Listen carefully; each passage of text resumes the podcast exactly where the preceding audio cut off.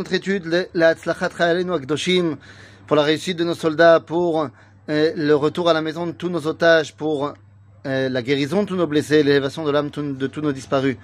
Rabotai, on est de mercredi, le mercredi on étudie le Sefer Tanya du Admor Azaken, et nous sommes dans la troisième partie du Tanya qui s'appelle Igeret Ateshuva, où l'Admor Azaken nous explique sa Mishnah, son, sa façon de voir la Teshuva. Et dans le chapitre 2, nous sommes au chapitre 2, eh bien, nous dit le Admorazaken la chose suivante. La teshuva, c'est le but de la teshuva, c'est que nimchalim lo legamre ma she'avar al mitzvat hamelech, ksha'asa teshuva shelema, ve'en maskirim lo davar ve'chatzi davar beyom adin.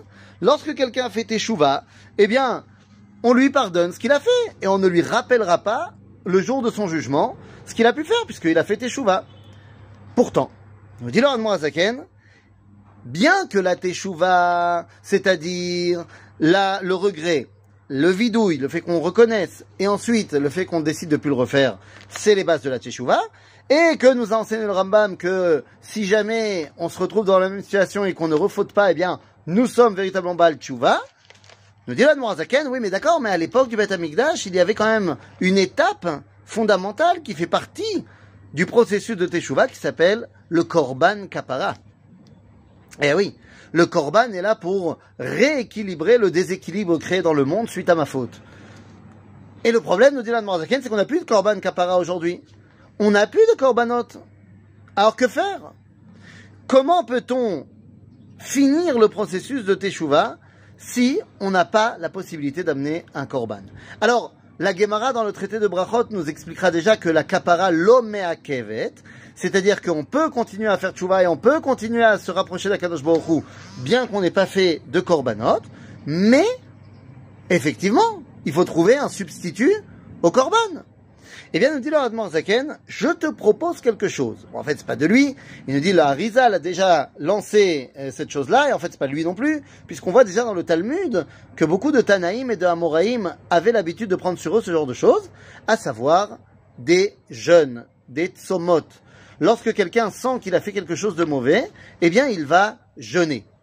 Mais attention, le jeûne, alors d'abord, c'est pas une, indication euh, à chaque fois que tu as fait quelque chose, va faire des jeunes et jeunes, jeunes, jeunes, jeunes, jeunes. Euh, il s'agit pas d'un programme minceur. Il s'agit ici de comprendre ce que va faire en toi le fait de jeûner. Le fait de jeûner va faire que tu vas t'éloigner des besoins de ce monde. Et en t'éloignant des besoins de ce monde, eh bien, tu vas pouvoir te rattacher à ta neshama. C'est ça le but. Le but n'est pas d'avoir faim ou de souffrir. Le but est de se donner un moyen pour pouvoir se rattacher beaucoup plus à sa neshama. Car si j'ai fauté, c'est parce que je me suis éloigné de ma neshama. Arrête, ma elle a envie de faire des mitzvot, elle n'a pas envie de fauter. Donc si j'ai fauté, c'est que j'ai écouté ma nefesh Or ma nefesh elle veut me faire kiffer dans ce monde. Donc, nous dit Morazaken, voilà ce que je te propose. Si tu fautes, si tu penses que il y a quelque chose qui t'empêche de te rattacher à l'essence même de ton éternité, alors jeûne. Le jeûne va te permettre de te concentrer non plus sur ton corps et sur ce monde, mais va te permettre de te concentrer sur la relation que a ton âme avec l'éternité. Il ne s'agit pas maintenant de prendre des minagim de jeûner toute la journée, tout le temps. Mais il s'agit que de voir lorsque tu sens que tu n'es plus en phase entre le corps et l'âme, eh bien, détache-toi un peu du corps pour te rattacher à l'âme. Et après, tu reviendras au corps. Et donc, c'est ça le minag de faire des jeûnes à chaque fois qu'on a fait une erreur.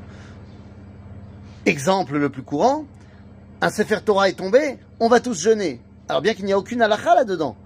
Mais lorsque le Sefer Torah tombe, que ce soit par erreur ou par erreur, parce que j'imagine que personne ne va le faire tomber volontairement, eh bien, en fait, tu as eu un déséquilibre total entre la force et la grandeur de l'éternité de la Torah et la réalité de ce monde. Et la Torah est tombée. Tu vas donc jeûner. Encore une fois, c'est pas la halakha, mais tu vas donc jeûner. Pourquoi? Pour bien te reconnecter avec la réalité de l'éternité. C'est de cela dont on parle. Évidemment, le jeûne, c'est un moyen de te rattacher à ton âme, mais ça ne remplacera quand même pas le korban.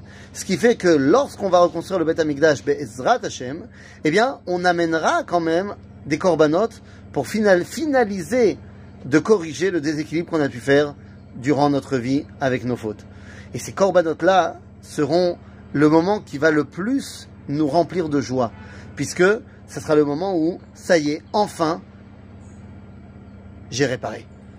Jusque-là, eh bien, on va essayer de réparer, on va continuer à essayer jusqu'au moment où on pourra véritablement les taken olam bemalchut shadai. À bientôt les amis.